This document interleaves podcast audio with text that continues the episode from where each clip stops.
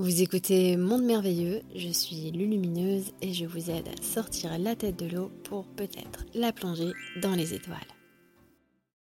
Est-ce que l'Esprit Saint et la divine présence intérieure sont une seule et même chose?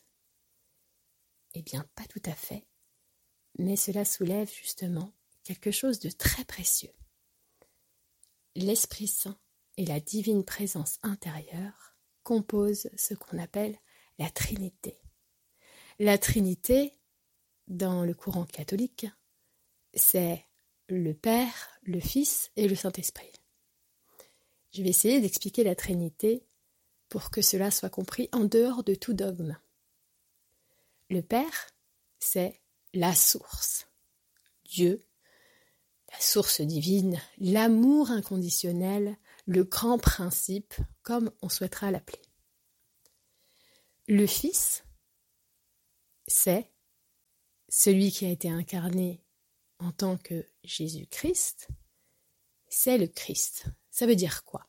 Ça veut dire que quand la source s'est individualisée, elle a créé le Fils, elle a créé l'entité individualisée. C'est ce qu'on pourrait appeler le soi supérieur. Enfin, le Saint-Esprit, c'est la qualité que l'humain doit émaner. C'est la qualité de l'être humain de servir son être supérieur qui est l'individualisation de la source.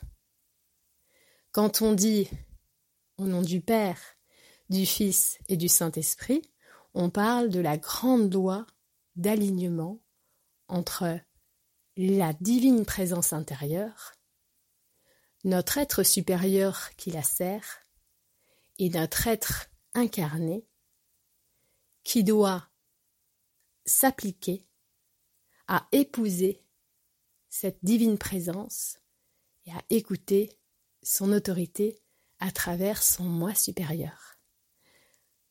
C'est pourquoi on parle d'un esprit saint, parce que dans l'esprit, l'humain devra faire ses efforts pour ne pas dévier de cette divine trinité. Parce que si l'humain s'éloigne de cette divine présence intérieure et occulte la présence de son soi supérieur, c'est là, justement, qu'il se perd et qu'il va de plus en plus s'éloigner de son essence.